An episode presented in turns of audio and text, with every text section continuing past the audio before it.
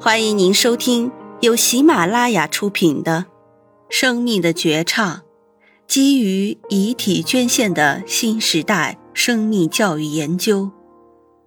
阮美飞、侯希玉、黄文军著，杭州浙江大学出版社。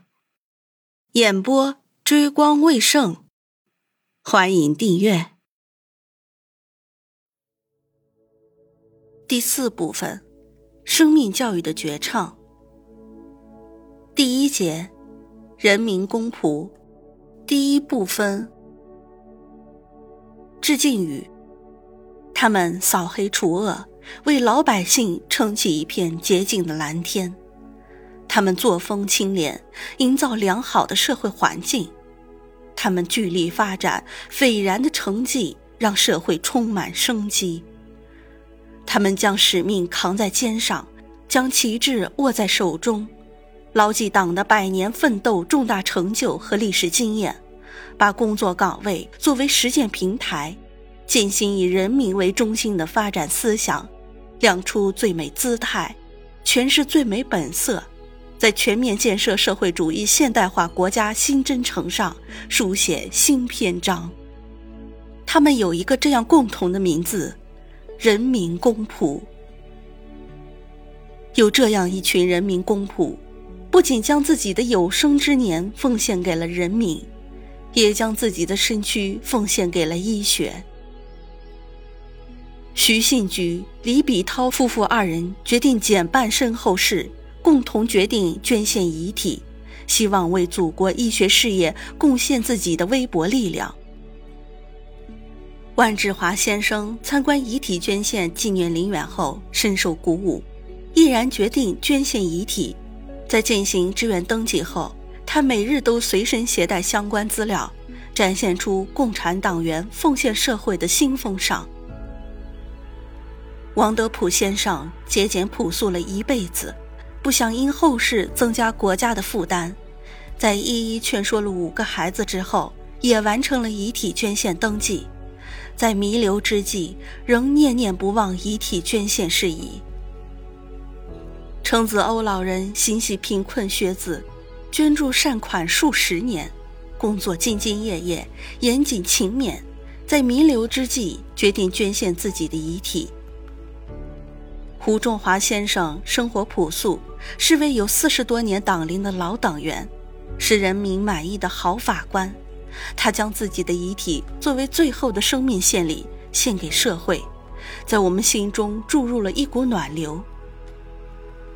程明义奶奶是一位清廉勤政、讲奉献的老党员，她将无我精神融入日常行动中，在日复一日繁琐的工作中实现着她的入党誓词：舍小家为大家。他将毕生风华奉献在岗位上，投身于服务人民群众，忠诚于党的事业之中。王爷爷留下一封遗书，四个不字深入人心。他以坦然和潇洒的态度，从容面对死亡，步入一段不朽生命旅程。李爷爷积极捐助贫困学子，退休后仍坚持学习。笔耕不辍，早早就递交了遗体捐献的申请，想为医学事业尽一份力。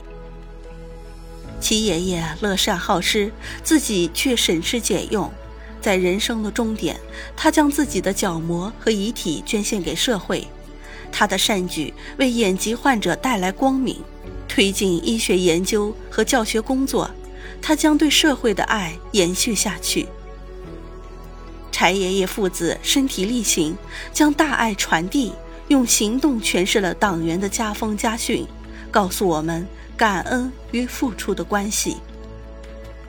张爷爷为人善良，广做善事，经常出钱出力，为有困难的群众排忧解难。张爷爷作为一名党员，更是坚守党性，践行了一名党员全心全意为人民服务的根本宗旨。遗体捐献更是赢得了亲戚、朋友、子女及广大群众的无比敬重与爱戴。正如诗人臧克家所说：“有的人死了，他还活着。这些可敬可气的人民公仆，以自己的身躯充当教育媒介，为我们树立了良好的榜样，让我们体认到生命的可贵，为生命的美好而努力。致敬者：宁波卫生职业技术学院人体生命科学馆馆长黄金莹教授。一，携手为医学事业做最后的贡献。徐信菊、李炳涛。徐信菊，一九二六年到二零一零年，女，浙江余姚人，余姚市人事局离休干部，与爱人李比涛先后完成了捐献各自遗体的约定。李比涛，一九二四年到二零一八年，男，浙江宁波鄞州区人，余姚市政协离休干部。共同的决定。徐信菊一九四三年参加革命，一九八三年离休。早在一九九九年，他就和老伴儿李比涛一起，共同做出了捐献各自遗体的决定，并在余姚市红十字会办理了遗体捐献申请和公证手续。二零一零年一月三十日清晨，徐信菊在余姚市中医院悄然离世。根据遗愿，家人和医护人员帮他完成了最后的奉献，将遗体捐献给宁波天一职业技术学院，现宁波卫生职业技术学院。当年老伴儿走了，但他未了的心愿，我和孩子们一定要帮他实现。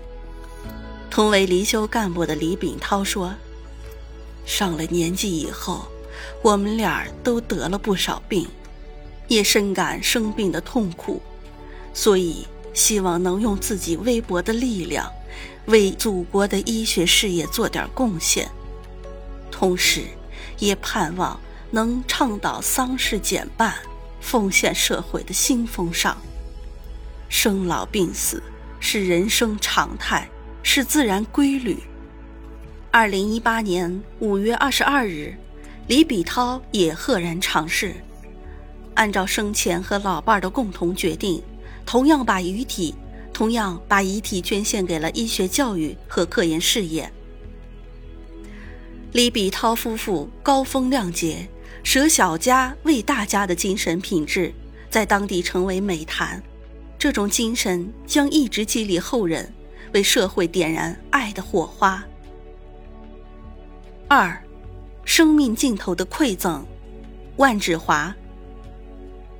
万志华，一九三四年到二零一八年，男，浙江宁波余姚人，原余姚市邮电局党委委员、工会主席，曾先后多次被评为余姚市共产党员、宁波市优秀工会工作者、宁波市邮电系统优秀工会工作者，萌发遗体捐献想法。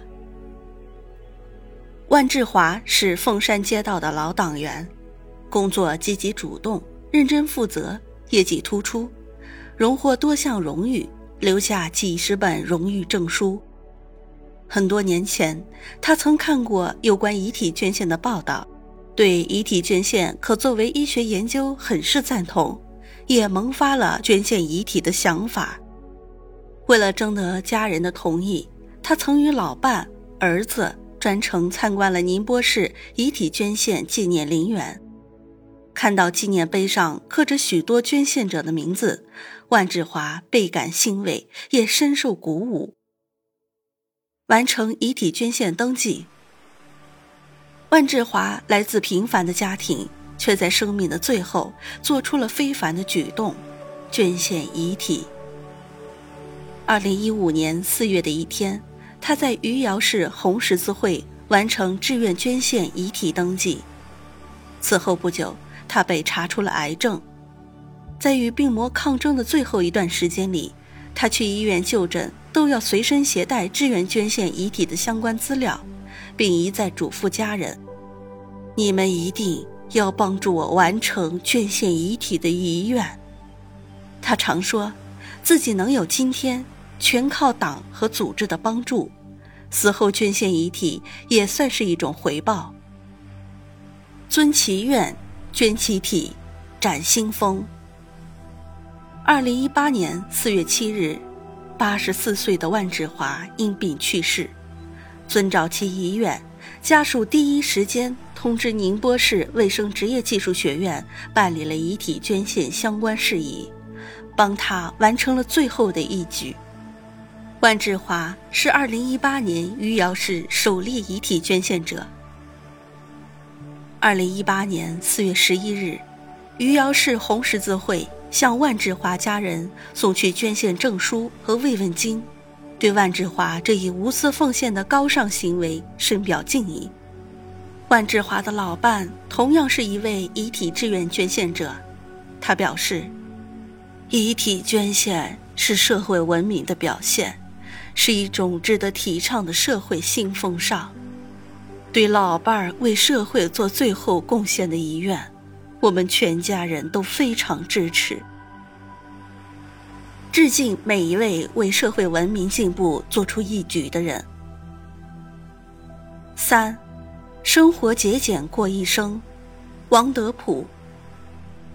王德普，一九二八年到二零一一年，男，浙江宁波人，宁波市司法局退休干部。曾获司法部授予的司法行政银星荣誉章，与老伴儿一起登记遗体捐献，是宁波市夫妻遗体捐献登记者中实现捐献的第一人。生活朴素节俭一生，王德普比何灵珠大两岁，夫妻俩育育有五个子女，生前从宁波市司法局退休，何灵珠从工厂退休。老两口守着六十多平米的屋子过日子，家里的摆设除了空调和电视机还看得上眼，其他家具明显过时。卧室里一张桌子锃亮，因为王德普老人生前常站在那里写字作画。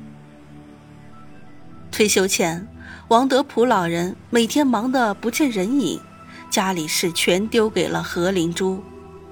退休后，他每天一大早出门锻炼身体，回到家读五份报纸，吃饭前还要练练书法，再和老伴儿聊一聊国家大事。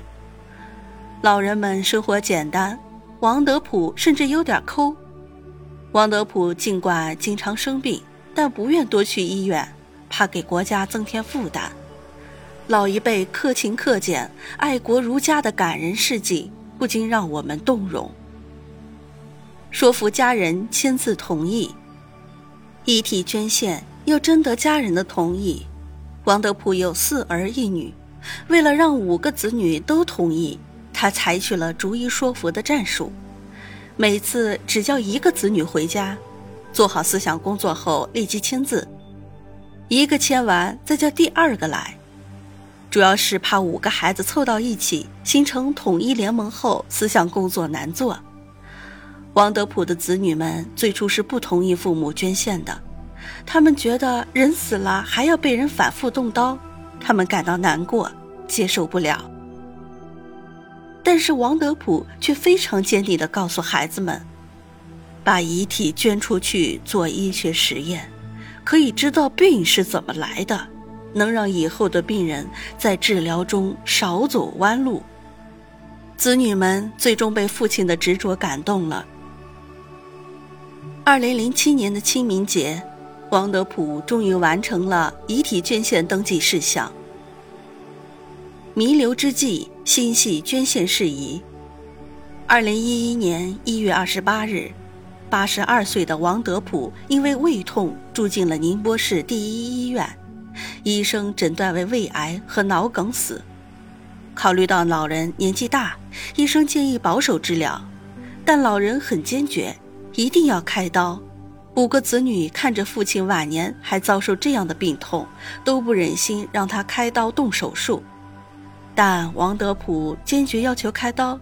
他说：“我到了这个年纪，也没什么牵挂的了。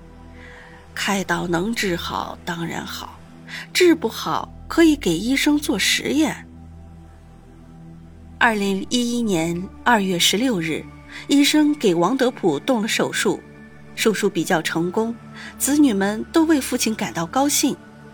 不料，随后王先生的病情就开始恶化了。弥留之际，王德普念念不忘遗体捐献的事，多次提醒儿女：“我已经登记过了，我死后一定要捐献了。”